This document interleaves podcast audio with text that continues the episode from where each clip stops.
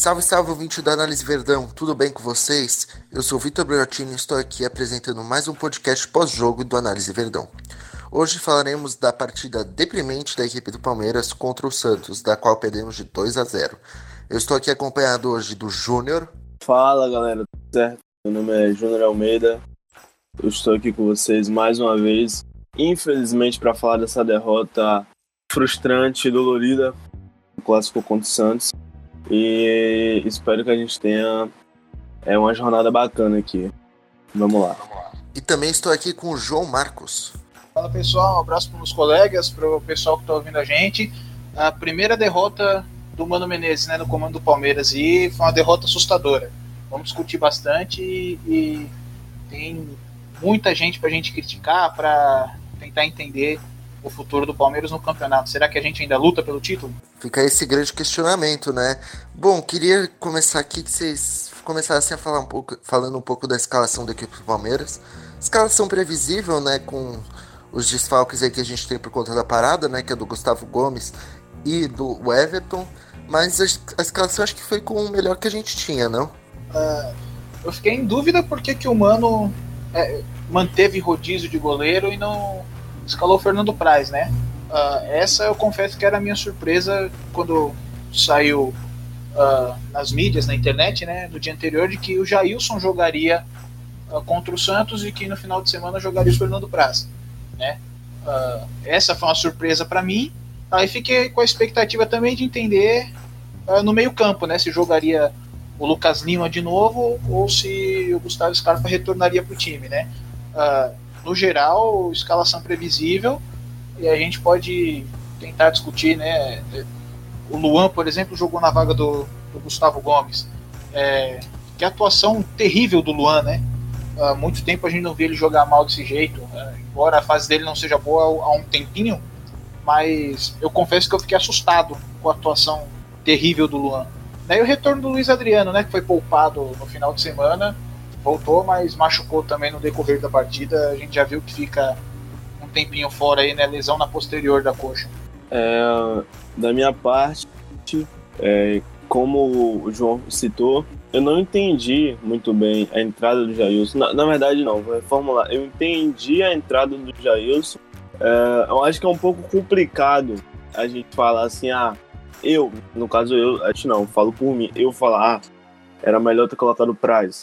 Porque quando o Jailson foi anunciado, eu não fiz briga, eu não achei um absurdo, não achei errado.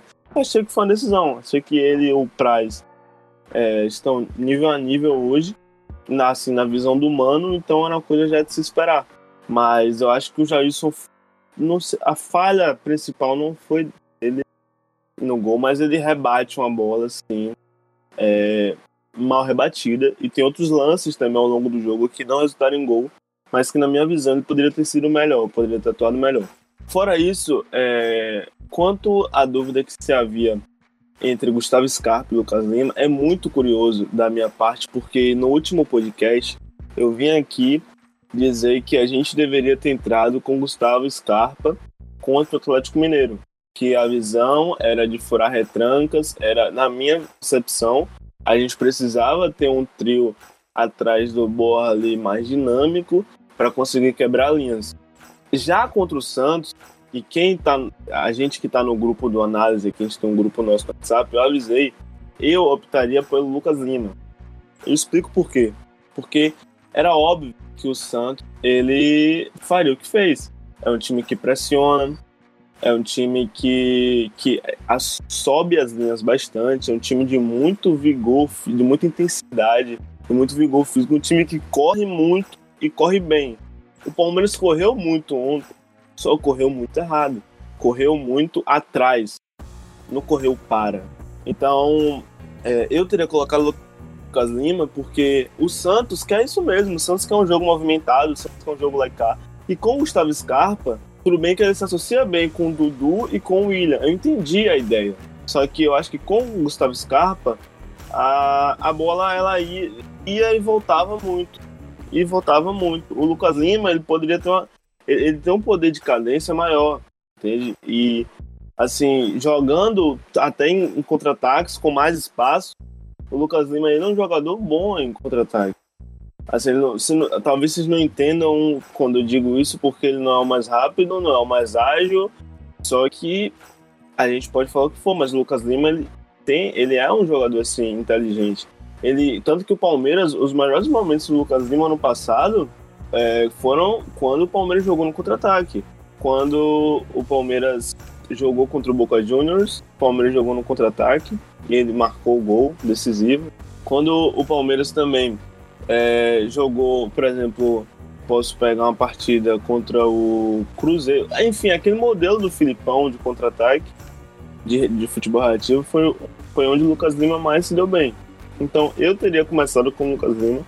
Eu acho que era é, a escalação mais apropriada. Mas eu entendi a intenção do Gustavo Scarpa, assim como eu entendi também que ela não deu certo assim como o time todo. É muito complicado a gente analisar individualmente quando o time todo vai mal. Quando o, ti, o time foi muito mal, tecnicamente, taticamente, animicamente. Foi uma partida realmente que o Santos foi muito superior. Se o, os atacantes do Santos tivessem caprichado um pouco mais, eles poderiam tranquilamente ter devolvido o 4 a 0 ou até feito. Eu acho que esse, esse 0 a 2 pra gente, infelizmente ou felizmente, saiu até no lucro o Santos foi piedoso mesmo, né? É, chega a ser bizarro, absurdo até a gente é, lidar com isso, né? Entender que o Santos foi piedoso e podia ter enfiado mais gols no Palmeiras, né?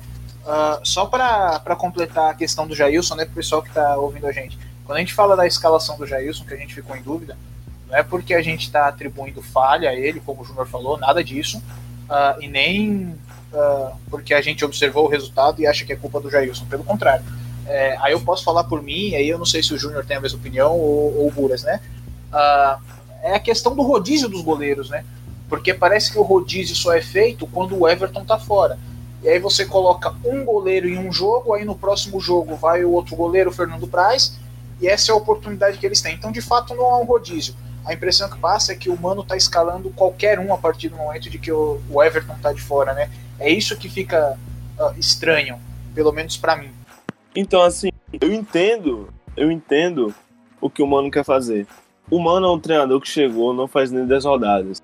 Quando há um, uma mudança na gestão, é, todo treinador busca uma coisa. Principalmente quando ele entra no lugar de um cara que, segundo os veículos da imprensa, os jogadores não estavam tanto no Filipão como confiaram. Já não é, aceitavam a decisão dele como em outrora aceitaram. Então acho que o, o Mano chega com a visão de motivar todos, tentar man manter todos motivados, tanto que ele disse pro elenco que daria chance para todos. E quando ele tenta fazer o rodízio de Jailson de Praz, eu acho que o que ele está querendo dizer é assim: é, confio nos dois. Acho que os dois têm um nível ótimo ou bom. Acho que os dois têm nível parecido. E eu quero os dois jogando e sendo competitivo. Eu acho que é essa a mensagem que ele quer mandar. E, sinceramente, é uma mensagem útil.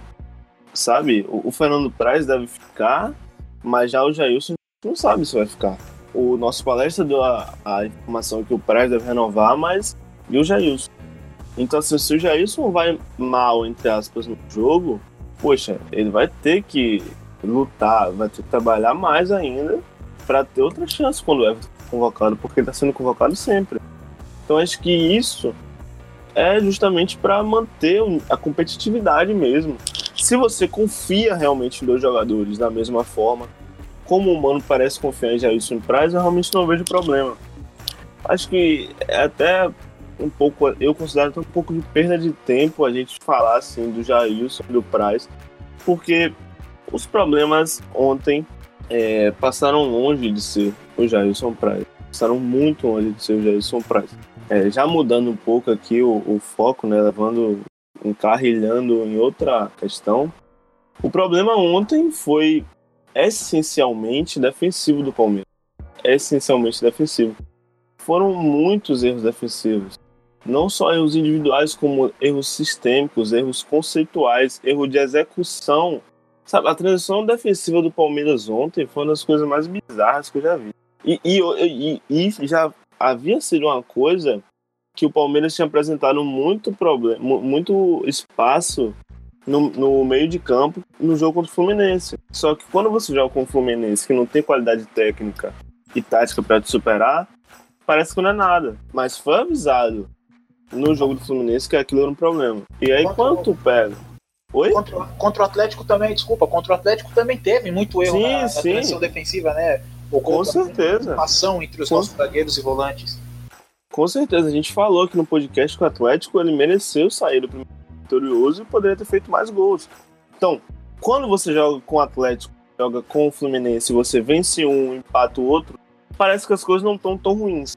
Só que quando tu pega uma equipe como o Santos, que tá com o Sampaoli desde o início do ano, uma equipe muito bem montada, uma equipe de qualidade técnica, é, tu vai sofrer. Você vai sofrer. Não tem como fugir disso. Se você tem um problema, e o Santos é um time muito rápido, são um time muito rápido e po podem perceber que a, a, característica até das reposições é muito rápido. O Santos entrou com o garoto Maílson da base muito rápido, deu problema pro, pro Marcos Rocha. Do outro lado você tinha o Marinho, no meio você tem o Pituca, que sabe rodar muito bem a bola, meio campo muito bom. É o Jamota. Então é uma equipe muito boa. Só que o Palmeiras já estava apresentando aquele problema. Aí eu vou te, eu vou te dizer, é culpa do mano? Pra mim, na minha concepção, não é. Não é, eu acho que você dizer que um treinador que não tem nem 10 jogos no Palmeiras, que tá tendo que jogar quarto e domingo, quarto e domingo, quarto e domingo, se salvo engano, teve uma ou duas semanas livre.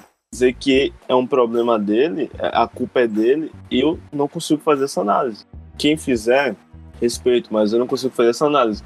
O Mano tá jogando com um time que não foi ele que montou, é, tá tendo que pegar um modelo de jogo que não foi ele que havia formado, sabe? Então você pegar um time meio do campeonato, estruturar para pegar um time que passou o campeonato inteiro reagindo, fazer esse time propor e o pior, o mais difícil é causar o equilíbrio entre a proposição e o, a, a defesa por isso que a nossa transição defensiva tá, é, é, é tão lenta, porque de, de, encaixar isso é muito complicado, principalmente quando você tem um meio campo tão pesado como a gente está tendo.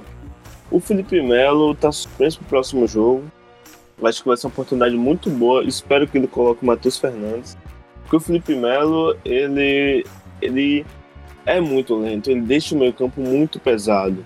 Então, para uma equipe que está tendo tantos problemas de transição, pode ver sempre que tem transição defensiva, o Felipe Melo tá lá longe, sabe?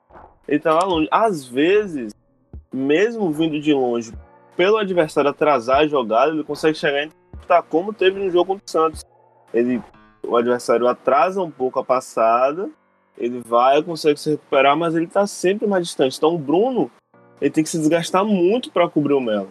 Desgastar muito. O Bruno tem a missão de criar, o Bruno tem a missão de chegar, de pisar a área quando o Palmeiras está no ataque. O Bruno tem a missão de marcar, que já é da própria função dele. E o Bruno ainda tem a função de, na transição defensiva, correr por ele pelo Felipe Melo. Então, não tem como um cara dele não se desgastar.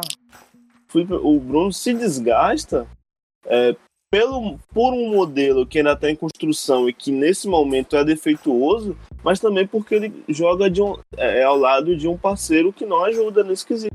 O, o Buras, você toca o barco aí, porque o comentário do Júnior tem bastante coisa que eu separei alguns números para passar pro pessoal que está ouvindo a gente, tá? É, acho que a gente distribuir esse conteúdo ao longo do nosso podcast vai ser legal uh, ah, para quem está ouvindo a gente, mas já adianto que eu coloco um pouquinho de culpa no Mano também, mas ele não é o maior culpado disso não. Acho que tem muita gente que merece crítica no Palmeiras e o treinador talvez seja o, o menor culpado disso tudo que aconteceu tem acontecido ao longo do ano e que eu acho que ontem foi é, ficou gritante, ficou gritante, né, explícito pro torcedor. Mas é, eu coloco um pouquinho de culpa no mano, sim, e daqui a pouco eu explico por quê. Bom, queria que vocês comentassem agora um pouquinho do primeiro tempo, né? O jogo começou frenético, o Palmeiras logo tomou os dois gols assim em questão de pouquíssimo tempo e aí praticamente as chances já de conseguir alguma coisa no jogo foram por água abaixo, né? É, os gols foram um aos 14 do primeiro tempo e outro gol aos 17, né? Então, no intervalo de 3 minutos, o Santos acabou com o jogo e poderia ter feito muito mais, como a gente disse no começo, né? Uh, eu separei alguns números aqui do primeiro tempo para tentar uh, embasar uh, o meu comentário, tá? Então vamos lá. O Palmeiras era um time que se notabilizava por ter a posse de bola né, nos jogos anteriores a esse contra o Santos. Então até os 20 do primeiro tempo, certo? Posse de bola 61% para o Santos, 39% para o Palmeiras. Então, se o Palmeiras é um time que nos jogos anteriores e que aparentemente tem uma proposta de rodar um pouco mais a bola, de manter a bola para poder uh, incomodar o adversário, ontem não funcionou. Tá? É, finalizações, todos esses números até os 20 do primeiro tempo, tá pessoal? É, o Santos tinha finalizado oito vezes e acertou quatro no gol. Metade dos chutes acertou no gol. Uh, com 61% da posse de bola, certo? Só para relembrar. E o Palmeiras finalizou três vezes desse intervalo de 20 minutos. Tá? É, coincidência ou não, é, duas dessas finalizações foram depois de ter tomado o gol. Ah, e acertou duas bolas no gol desses três chutes. Certo? Ah, as finalizações do Palmeiras, esse particularmente é o número que eu mais gosto, porque é da onde você finaliza. Porque você pode olhar, por exemplo, o Santos finalizando oito bolas, aí falando, ah, mas é fácil você chutar de qualquer região do campo. Não, o Santos finalizou cinco de dentro da área e só três de fora, certo? Uh, duas dessas finalizações foram consideradas grandes chances. Uh, o Palmeiras, que finalizou três bolas no, até os 20 do primeiro tempo, acertou, finalizou uma de dentro da área e duas de fora da área. Né? E a gente sabe que quanto mais próximo do gol você está, uh, mais perigosa é a chance, né? porque possivelmente você quebrou a linha de defesa, você está forçando coberturas, né? você sai mais próximo do goleiro. Uh, enfim, esses são números uh, até os 20 do primeiro tempo. E aí, quando a gente vê a situação aos 40 do primeiro tempo, continuava 2 a 0 contra no placar, a posse de bola aumentou, o Santos teve 63% e o Palmeiras diminuiu para 37%. O Palmeiras aumentou a quantidade de finalizações, né? O Palmeiras tinha três finalizações até os 20 do primeiro tempo, aos 40 já tinha finalizado 9 né? Mas aí vem aquele número curioso, né? Da onde você finaliza? Dessas nove, o Palmeiras só finalizou três de dentro da área, seis foram de fora. Só acertou três bolas no gol. Ou seja, o Palmeiras triplicou sua quantidade de chutes em 20 minutos, mas só acertou um chute a mais no gol, né? Uh, isso evidencia uma atuação técnica desastrosa, tá? É, os velhos problemas do Palmeiras, que a gente já tem repetido isso em outras edições do podcast, uh, de não acertar o gol. Isso é um problema que vem desde lá atrás do Felipão. Uh, o, o, time simplesmente não acerta o quadradinho, o objetivo do jogo. E isso é terrível, né? Porque você começa a martelar, martelar, martelar o adversário e você não faz o gol. É, a chance do resultado claramente diminui.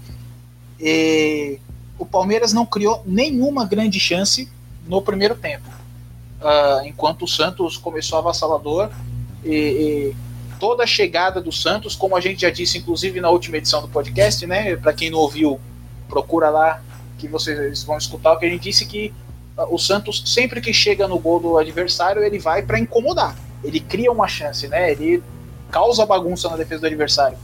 O Santos ontem repetiu isso contra o Palmeiras, agora o Palmeiras não conseguiu repetir. Atuação técnica desastrosa, muita desorganização. Uh, e o Palmeiras já podia ter tomado uma sacolada de gol já no primeiro tempo. Por sorte ou até piedade do Santos, não tomou. Então, concordo com concordo com o João. Eu acho que o Palmeiras ele foi muito abaixo, principalmente no primeiro tempo. No segundo tempo, eu considero que a gente voltou um pouco melhor, é, mas também não houve nenhuma é, grande mudança, assim. É, enfim, o Palmeiras no primeiro tempo, acho que é um conjunto de, de falhas é, técnica, individual e anímica. Técnica, porque, para começar, que o primeiro gol surge de uma jogada que o Marcos Rocha não consegue fazer a linha de defesa, né? Fica atrasado na linha de defesa e dá condição para que o, o Santos consiga fazer o gol. Tática, porque é, se eu não me engano, o primeiro gol surgiu numa falta, não foi? E nem eu, não me fale, se não me falha a memória, nem havia tanta necessidade de o Barbosa fazer uma falta daquela. Não, não tinha a menor necessidade, foi numa falta, sim. não tinha a menor necessidade. O João Barbosa ontem, por sinal, estava muito pilhado, sacou? Muito pilhado. E não vou nem entrar no mérito dessa discussão dos jogadores, se ele é humilde ou não é, isso e aquilo. Além disso, é, o Palmeiras simplesmente tomou um baque muito forte. Ele não conseguiu reagir ao baque. O Palmeiras tomou dois gols em 20 minutos e falou: o que está acontecendo aqui, sabe? Eles esperavam que fosse difícil, mas quando você toma dois gols em 20 minutos na casa do adversário, parece que o mundo cai, sacou? O Palmeiras não teve força anímica para se recuperar dentro. Não teve força anímica para. Era um time tá afobado, talvez pela pressão, talvez pela pressão de ter que seguir o Flamengo, mas é um time muito afobado, queria fazer o gol a todo custo. E você está jogando contra o Santos, você não estava jogando contra o CSA. Não dava para ir daquele jeito afobado, e quando você vai mais afobado ainda, você deixa mais espaço. Um time que já estava deixando espaços, quando passou a se lançar um ataque mais euforicamente, ainda mais espaço. Por isso que o Santos continuou construindo, sabe? Falta um pouco de cabeça pro Palmeiras. E, e, e poxa, é, é uma, talvez tenha sido falha do Mano isso, tal, porque no intervalo você vê que eles voltam diferente, mas é um time que não teve forças para reagir. E no campeonato que você tá, tantos pontos do Flamengo, que agora você acabou de ser ultrapassado para terceiro, é, foi, acabou de ser passado para terceiro, ou você tem cabeça para reagir, ou então joga toalha.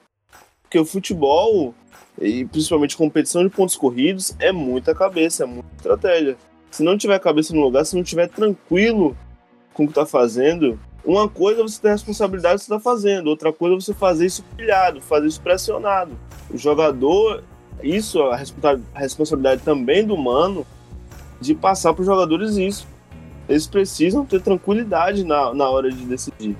O Gustavo Scarpa, por exemplo, ele finalizou nossa, ele. Acho que se o Palmeiras teve quatro chances, três foram com ele. Eu lembro aqui agora de uns três chutes que foram praticamente no mesmo lugar. Os três horríveis. Horríveis. Sabe? Então foi um time muito mal. Por isso que eu tô dizendo, foi um time muito mal em todos os âmbitos: anímica, técnica e taticamente. É, eu. A, questão anímica do time, né? O Mano tocou nesse ponto na entrevista, embora ele não quisesse falar que foi questão uh, de vontade, né, de desejo por ganhar, de concentração no jogo, mas o Mano disse, bateu muito nessa tecla de que faltou o time cumprir a proposta que foi passada, né? Uh, e aí eu já adianto um daqueles daqueles que eu considero, daquele que eu considero um dos pecados do Mano no jogo de ontem. Eu particularmente não consegui entender qual foi a proposta do Palmeiras no jogo. Se ele disse que o time não cumpriu a proposta, eu particularmente não sei qual é a proposta. Eu não posso concordar ou discordar com ele. O que, que o Palmeiras ia fazer? O Palmeiras ia continuar rodando bola, como fez nos jogos anteriores? Ou o Palmeiras ia segurar um pouquinho, atrair o Santos e buscar um contra-ataque? Tá? É, o Palmeiras tomou um sufoco no começo do jogo, antes de tomar os dois gols. Tomou um sufoco do Santos no começo do jogo. Uh, e na primeira bola que o goleiro do Santos foi sair em tiro de meta, foi o primeiro respiro que o Palmeiras teve. Uh, e o Palmeiras resolveu fazer uma marcação muito adiantada, bem espetada lá em cima no campo do, do Santos. Uh, e foi a única vez que a gente conseguiu ver isso. Era essa a proposta do Palmeiras? Não sei, não tem como a gente saber para concordar ou não com o Mano, né? Uh, imagino que se a proposta não ficou clara para o elenco, porque pode ter ocorrido uma, uma mudança, né, na proposta do Mano. Então, ó, pessoal, os últimos jogos a gente jogou dessa maneira, hoje um jogo especial, vamos jogar assim. Essa é a proposta, esses são os conceitos, os posicionamentos. Se teve uma mudança, aparentemente o grupo não entendeu. E quando você começa a tomar um sufoco do Santos, os primeiros 5, 10 minutos, toma o gol aos 14, o segundo aos 17, uh, ah, é para arrebentar qualquer equipe, né? É difícil você ter uma cabeça boa para se manter inteiro no jogo uh, durante os 90 minutos, né? Uh, mas enfim, já adiantando, esse eu acho que é um dos pecados do humano. A proposta não ficou clara para quem estava assistindo e imagino que não tenha ficado clara para o elenco também, né? Uh, porque foi desastroso, a gente não, não, não sabe o que aconteceu o Palmeiras ter tomado esse sufoco no começo do jogo e tá 2 a 0 contra já com 17 minutos. Bom, e agora vamos passar aqui para análise do segundo tempo, né? Segundo tempo aí que não foi muito diferente do primeiro, na minha opinião, né? A equipe do Palmeiras continuou sem conseguir produzir praticamente nada e aí acabou o jogo 2 a 0 mesmo, né? O que, que vocês acharam do segundo tempo? No segundo tempo, o Palmeiras finalizou a duas bolas no total e não acertou o gol em nenhuma delas, né? Uh, e é curioso porque no segundo tempo eu também fiz a contagem das estatísticas em períodos, né? Uh, o Palmeiras ele tinha acertado um chute, ele tinha finalizado uma vez contra o gol do Santos aos 15 do segundo tempo. Já estava com um chute a favor do Palmeiras, né? Uh, e o Palmeiras termina o segundo tempo com dois chutes, né? Então dos 15 aos 45, em 30 minutos, o Palmeiras só finalizou mais uma bola. Uh, e não acertou o gol do Santos, né? Não deu trabalho pro goleiro Everson. Uh, para variar, essa finalização foi de fora da área, né? Como já tinha falado sobre o primeiro tempo, né? Uh, que o Palmeiras não invade a área do adversário, o Palmeiras não consegue uh, uh, trazer perigo, trazer um incômodo maior para a linha de defesa do adversário, né? E aí eu vou relembrar também de uma coisa que eu particularmente tenho falado dos outros jogos, que a, a, o Palmeiras aparentemente não tem conceito, não tem repertório para incomodar a linha de defesa do adversário. E esse eu considero mais um pecado do Mano Menezes, mas eu acho que ele não é o maior culpado disso tudo. A questão do Mano Menezes é que o Mano nunca fez esse tipo de jogo na carreira dele, uh, ou pelo menos eu não me lembro. Se vocês lembrarem, podem me corrigir.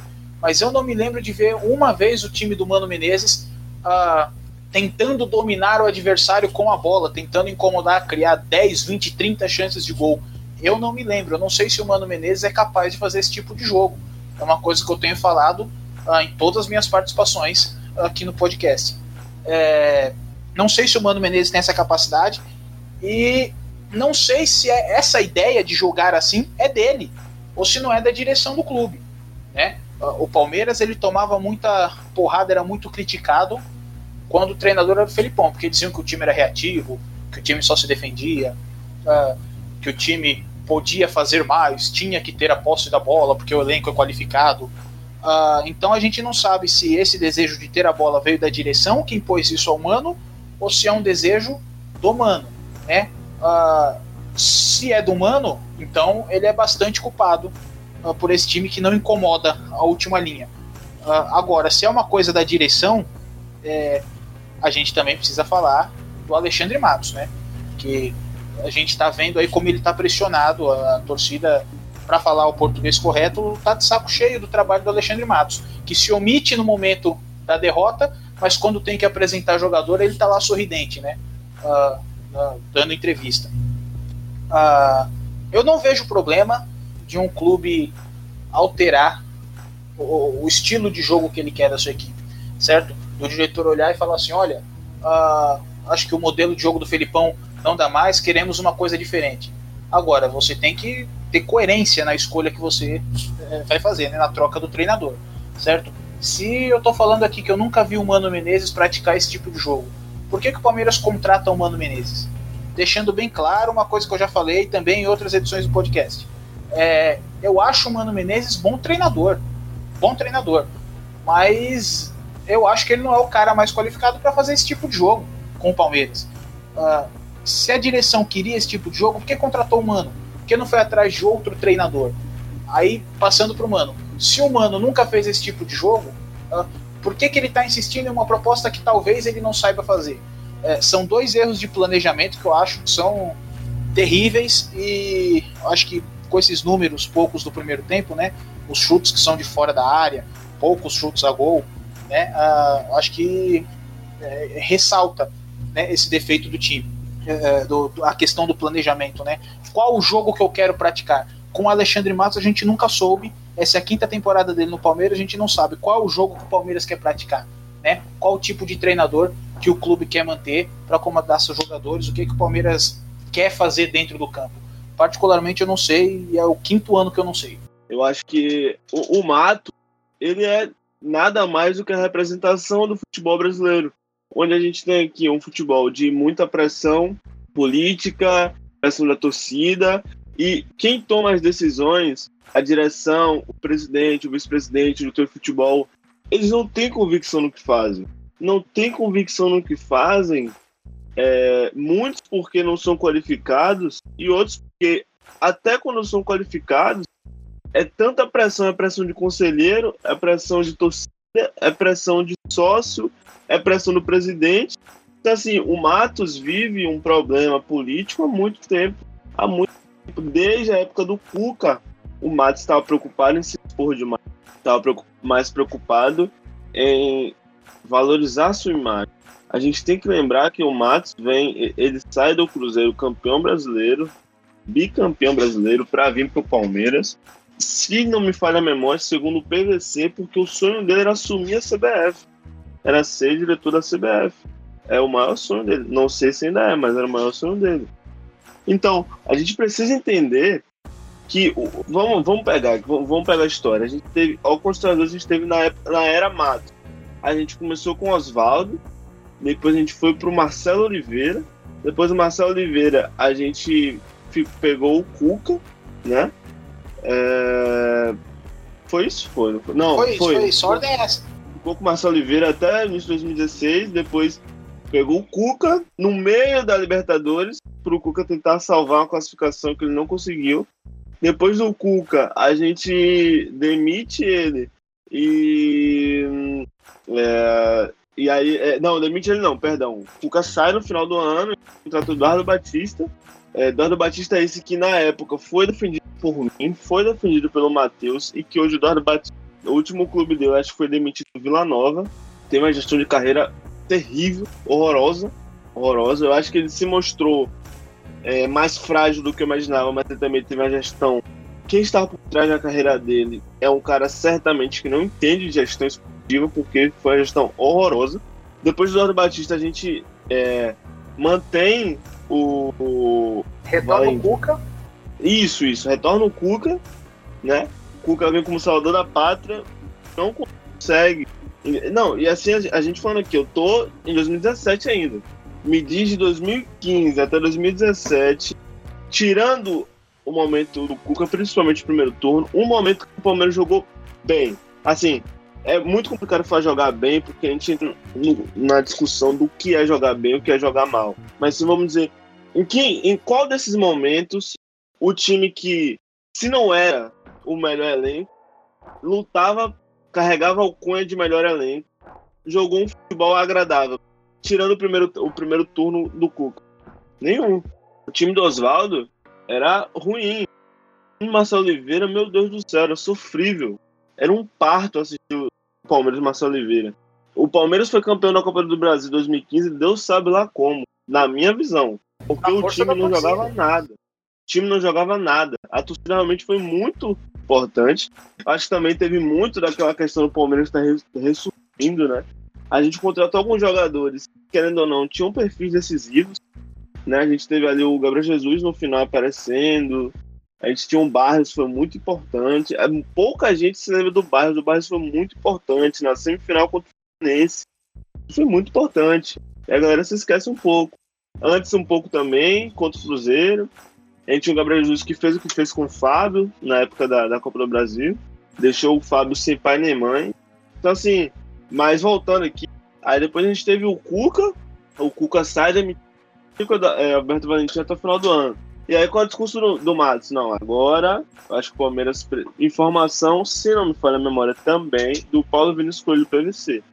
Ele achava que o Palmeiras tinha que jogar futebol agradável. Porque todo mundo percebeu que o Palmeiras, apesar de ganhar dois títulos em três anos, jogava um futebol sofre, assim, é complicado. Momento, momentos, a gente teve lampejos bons com o Roberto Valentim, teve um primeiro turno muito bom com o Cuca. Fora isso, o futebol foi muito complicado, duro mesmo. Então ele, ele, ele chega à conclusão que o Palmeiras precisa retornar às origens da academia, do futebol vistoso, do futebol de toque de bola, do futebol de alegria, e contrata o Roger Machado. E o que acontece com o Roger Machado é que ele sendo a melhor campanha da Libertadores, o Palmeiras já classificado, ele não consegue tão bem no brasileiro, se não me engano, estava em sétimo, oitavo colocado, sexto, naquela fase. e ele é demitido. Depois da Copa América, ele joga três jogos: um contra o Atlético Mineiro, outro contra o Fluminense, e o outro não vou lembrar. Mas assim, a diretoria manda ele embora. Sabe por que manda? Porque não teve. Não teve convicção, não teve respaldo como contratou. E que não é um problema do Palmeiras. É um problema enraizado no Aqui se demite, se contrata porque não se tem convicção nenhum dos lados. A gente tem presidente aqui que, que nem o Gagliotti fez, que garante permanência do Filipão num dia, e o Matos também fez. No outro, ele vai na casa do Filipão demitir ele falando que ah, que eu não posso, era muita pressão. Então assim, o mano, o mano é um reflexo de tudo. O mano é nada mais que um reflexo disso tudo. A gente tem. É, eles não demitiram o Filipão porque o Filipão jogava um futebol. Quem acha isso tá muito enganado. Ele, foi de, ele demitiu o Filipão por um único motivo porque ele precisava desviar o foco em cima dele. O Márcio estava com a corda no pescoço e ele falou: ou enforco alguém, ou vou me enforcar. E aí o que ele fez? Ele pegou o, os maiores senadores da história do Palmeiras e demitiu ele assim. Demitiu ele depois, um dia depois de garantir a permanência. Eu era contra o futebol que ficava, mas respeito muito a história do Filipão e não acho que ele merecia ser demitido da forma como ele foi. Um dia depois de garantir a permanência dele. Então o Matos tem uma sucessão de erros quanto a isso, grotesco. Maurício Gagliotti, Maurício Gagliotti, na, na época do Nobre, é um pouco complexo a gente falar, porque a gente entra um pouco política aqui do Palmeiras, que não é o nosso foco, né? Mas eu vou dar só uma pincelada para que a gente possa voltar ao centro da coisa. Na época do Nobre, o Matos tinha verdades. O, o Nobre admitiu, admitiu que o erro dele em 2013 2014 foi querer se meter no futebol e contratou alguém competente para isso. Só que parece que o Gagliotti dá muita liberdade pro Matos, assim, fazer o que quiser. Eu acho que pode ser assim. Aí a gente entra problemas com a conselheira, com a patrocinadora. E aí eu não quero falar de política, eu quero falar de campo de bola e de técnico. O Mano não tem. A gente demitiu o Felipão. Se demitisse o Felipão porque ele jogava mal, não contrataria o Mano. Porque o perfil do Mano não é antagônico ao Felipão.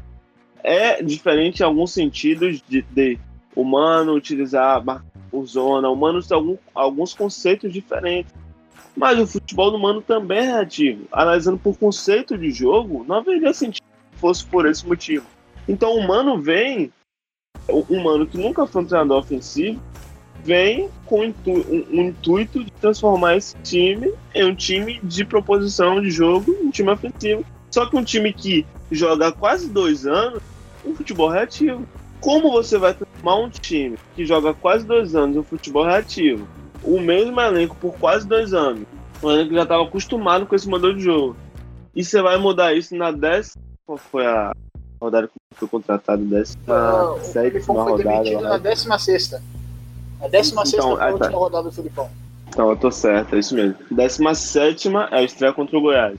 Como que você vai mudar isso em tão pouco tempo? Em uma rotina de quarto e domingo? Ah, não, isso não é pensado, não, tá? Não é pensado. Porque contrataram o Mano, porque o Mano é mais um. É mais um. Assim como quando, quando demitiram o Roger, eles queriam, primeiramente, se não me falha a memória, o Abel Braga. Sempre foi um, um dos desejos do Márcio, porque o Abel, Abel Braga é, uma, ele é um escudo para a diretoria. Ele blinda a direção. Ele blinda o presidente. Ele toma a culpa para si e é isso que eles querem. O Mano, por ser um medalhão, faz a mesma função. Tem o maior, todo o respeito do mundo pelo, pelo Mano como treinador. Acho que o Mano é um bom treinador. Eu só acho que não era o momento. Não era o momento pro Mano aqui. Ou você muda, tira os maiores treinadores do Palmeiras porque ele tá jogando mal, beleza. Isso é uma é decisão, pensar na decisão técnica uma decisão que um diretor de futebol tem que tomar, mas você demitir um, um, um treinador por conta de pressão para contratar outro para te blindar de novo e tá sempre nesse ciclo de demitir contrato para te blindar, isso é absurdo. Então, o Mano, agora, por isso que eu eximo às vezes, não vou eximir totalmente porque é um profissional que está empregado, trabalha todo dia no Palmeiras. Mas eu tiro muito da culpa do Mano dessa situação porque ele, ele chegou com um elenco que ele não montou, chegou com jogadores que ele não pediu chegou com um modelo de jogo enraizado já, né? Que não foi ele construir, então é muito complicado. Se o Palmeiras fosse campeão brasileiro e ainda pode ser esse ano, seria por sorte, não seria por planejamento. Sorte, eu digo assim, em, em, um em meio a tantas decisões confusas, erradas, mal direcionadas, mal pensadas, poderia dar certo. Mas um, um clube que preza tanto para a gestão profissional, que gasta o que gasta, que tem a folha salarial que tem, só isso o Palmeiras pode apresentar. Eu sou sempre fui maior defensor do Matos, mas ele há um bom tempo ele vem tendo alguma sucessão sucessões de erros que é, até 2016, 2017, tudo bem, dois anos na equipe, algumas promessas com cinco anos de casa, ele vai fazer agora, ele não está cumprindo. Fora as decisões questionáveis, usas. Eu, eu ainda peço pela permanência dele, mas ele tem que mudar muita coisa. Porque quem eu acho que deveria cobrar ele, que é o Gagliotti, não cobra. O Gagliotti tá maravilhoso, mas fazendo o que for aí, porque a culpa cai no não cai no Gagliotti. Entendeu? Então, é, é muito complexo. É, realmente o Palmeiras é um clube muito complexo. E o Mano Menezes é só. A contratação do Mano Menezes é um reflexo, reflexo disso. Juro para você que eu preferiria muito mais um treinador com outro modelo de jogo. Que a gente não fosse campeão, mas não fosse campeão. E que eu não, não tô entregando a toalha, fazendo uma suposição. Fosse campeão tentando fazer outra coisa, outro espírito. Só que aqui não tem convicção. No futebol brasileiro como um todo, não tem convicção. No Palmeiras não é diferente. Eu não, não vejo previsão de mudança. Não vejo previsão de mudança. Então é. O que a gente tem que fazer realmente é torcer muito para que, entre tantos devaneios, pensamentos confusos, decisões questionáveis, atos políticos, pelo menos consiga pegar seu ombro. Se não for para esse ano, pro ano que vem, com a tarde no elenco, sabe? Fora as ações, gastar 5 milhões de dólares por causa do ar, entendeu? É muito, é muito. É, só pra... Não, pode falar, só pedir desculpa por estar falando um pouco de política nisso aqui, eu nunca fui disso, mas acho que pra gente entender como que o Palmeiras chegou onde chegou, é preciso a gente voltar um pouquinho atrás aí e pensar. Como o Palmeiras chegou nessa rodada, 2x0 para um time que está desde o ano com o mesmo treinador, também não é lá exemplo de gestão, mas quem o ano com o mesmo treinador e que perdeu 2x0 tomando um vareio de, futebol, você não entendeu por quê. Claro, claro. É, é, porque é um show de omissão, né? E começa, vem lá do topo da pirâmide, do presidente até o elenco, porque tem muito jogador omisso no elenco, né? Então não é falar de política, é porque é um problema que está latente no Palmeiras. Só para fazer uma correção, o Felipão foi demitido na 17 rodada, só que ele tinha só 16 jogos porque o jogo contra o Fluminense uh, tinha sido adiado. Tá? E aí quem jogou o jogo contra o Fluminense foi o Mano. Uh, só para arredondar um pouquinho essa coisa uh, do Alexandre Matos, a escolha que ele faz, o modelo de jogo, que ele não sabe qual o rumo que o Palmeiras quer, tá? É, e até envolvendo o Felipão. E aí, para deixar claro pro pessoal que está ouvindo a gente, tá? Uh, esses nossos comentários não quer dizer que a gente quer a saída do Mano, muito pelo contrário. Uh, esse negócio de demitir treinador o tempo inteiro, isso não funciona, tá? Tá mais do que provado.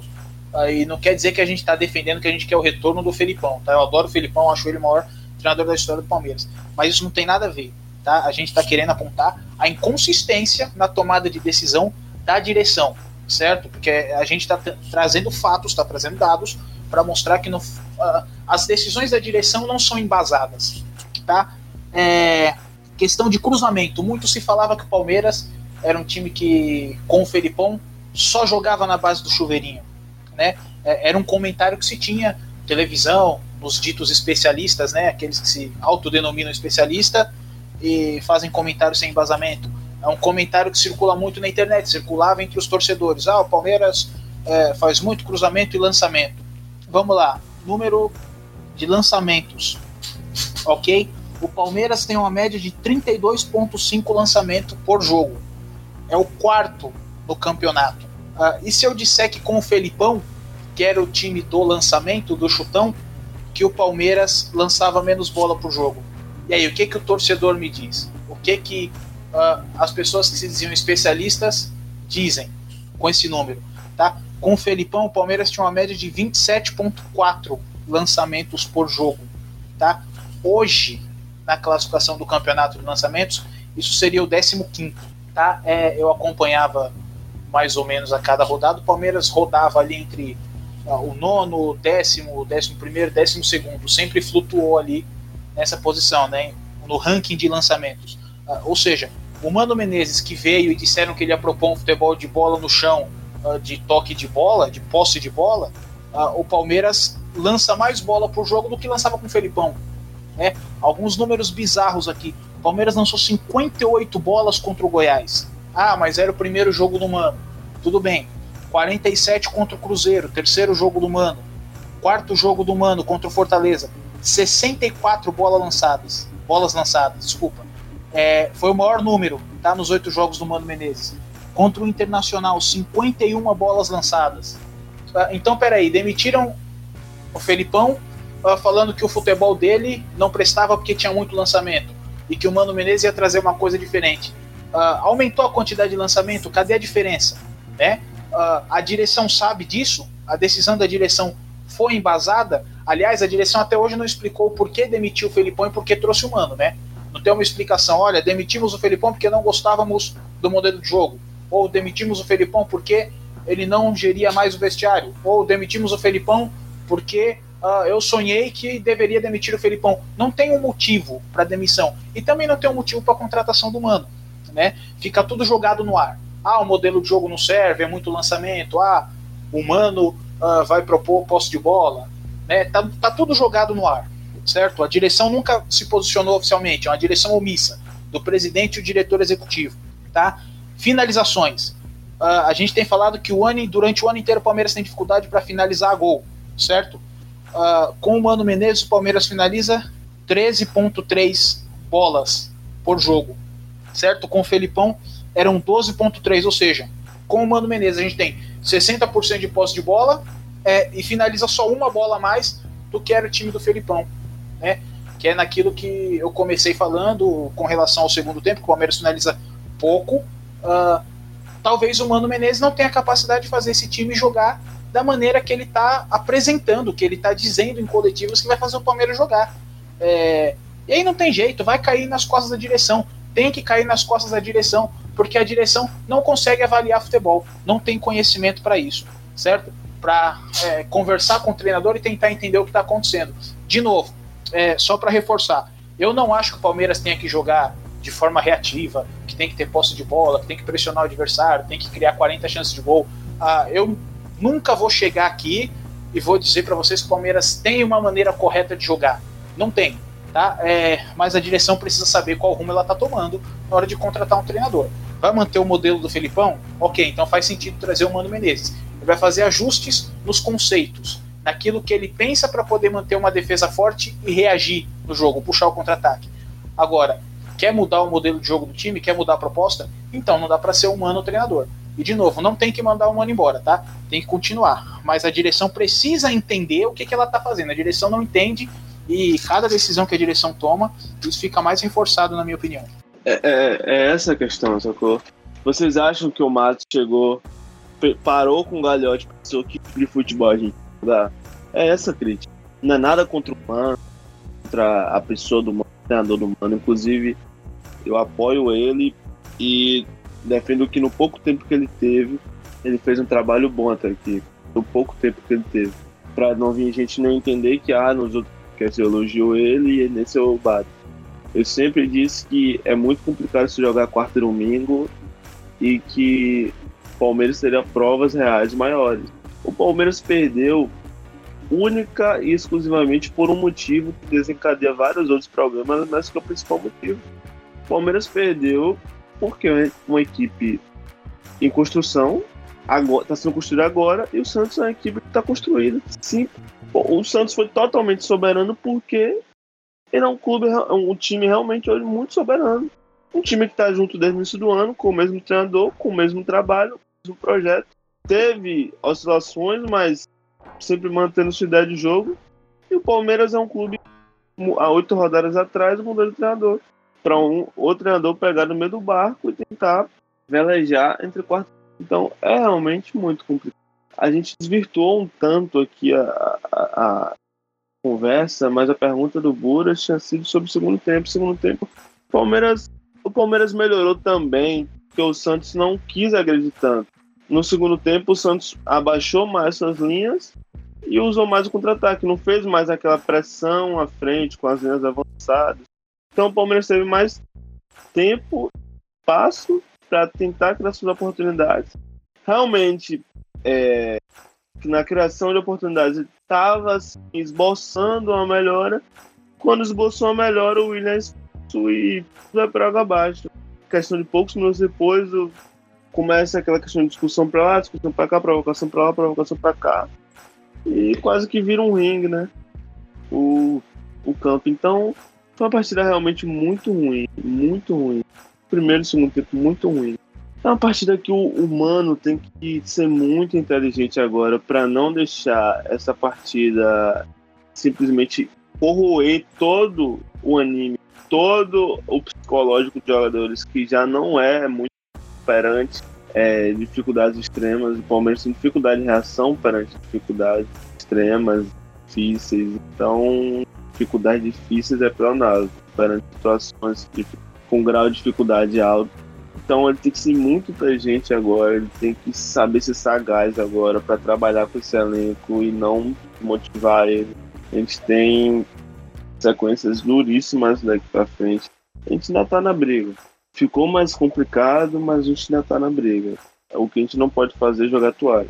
E é isso. É um, foi um jogo péssimo. O Dudu, para mim, foi o jogador que mais tentou, sabe? Mas como a gente já falou aqui, a gente acho que não precisa falar de novo, a gente já fez um podcast praticamente só falando da Dudu dependência. O Palmeiras é extremamente dependente do Dudu.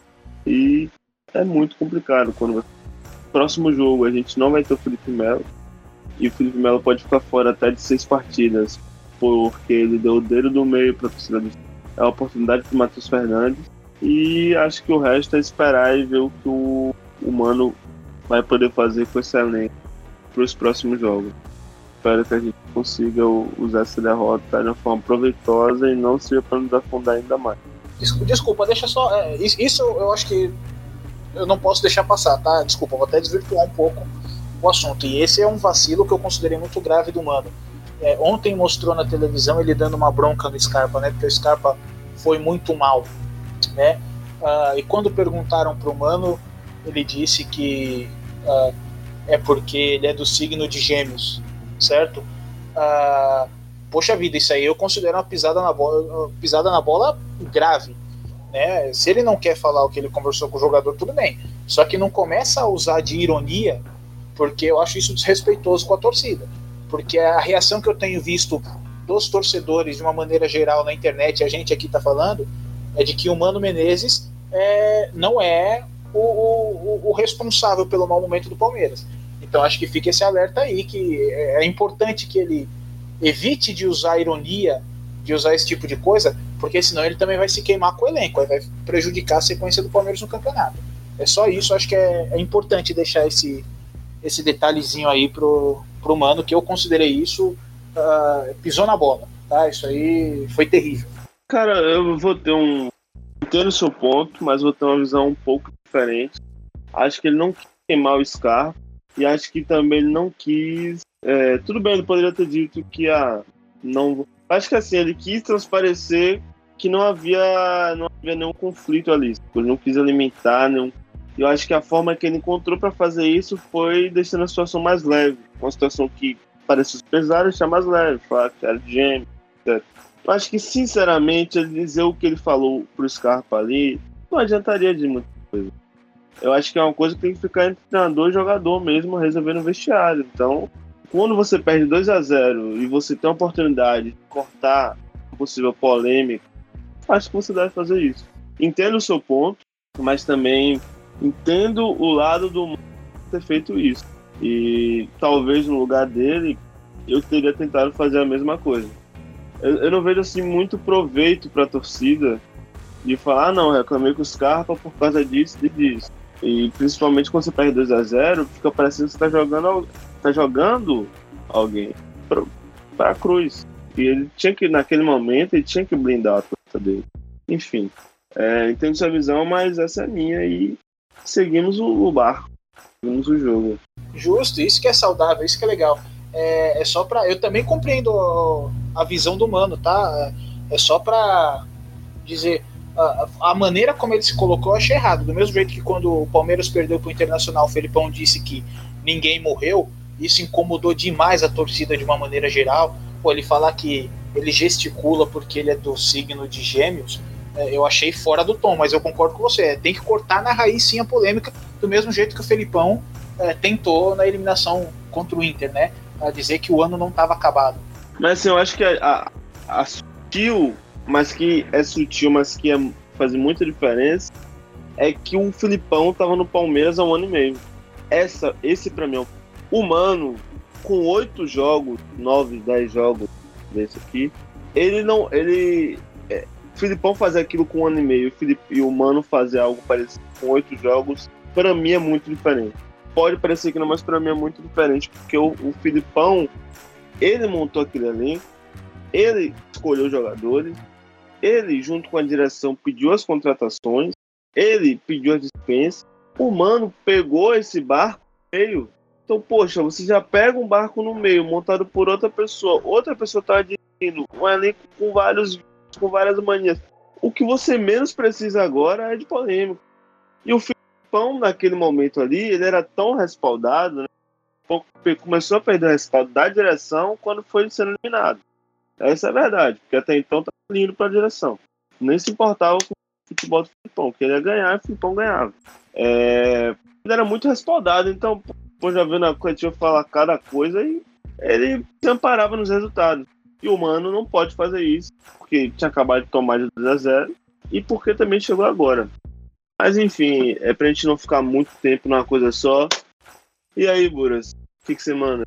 Bom, amigos ouvintes do podcast do Análise Verdão, depois dessa conversa assim, espetacular entre o João Marcos e o Júnior, queria falar que nosso podcast está se encerrando por hoje. Espero que da próxima vez nós tenhamos mais elogios do que críticas a fazer.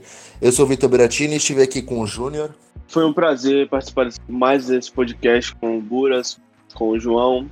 E agradeço a todo mundo que escuta nosso podcast. Eu peço de coração, se você escuta, se você curte nosso conteúdo, você compartilhar, mandar para um amigo, você está ajudando a gente demais. Queria também ressaltar que a gente tem um podcast lançado com é, um novo quadro nosso, que é o podcast com convidados. Está lá no nosso perfil, está na tweet fixado no nosso perfil. Vão lá, olhem o podcast. Se você já escutou e compartilha. A gente está com uma meta aí de chegar, quando a gente chegar em 500 plays, né, 500 pessoas escutarem o podcast, a gente vai trazer uma novidade muito bacana para vocês. Então é isso. É, consumam nosso conteúdo e compartilhem.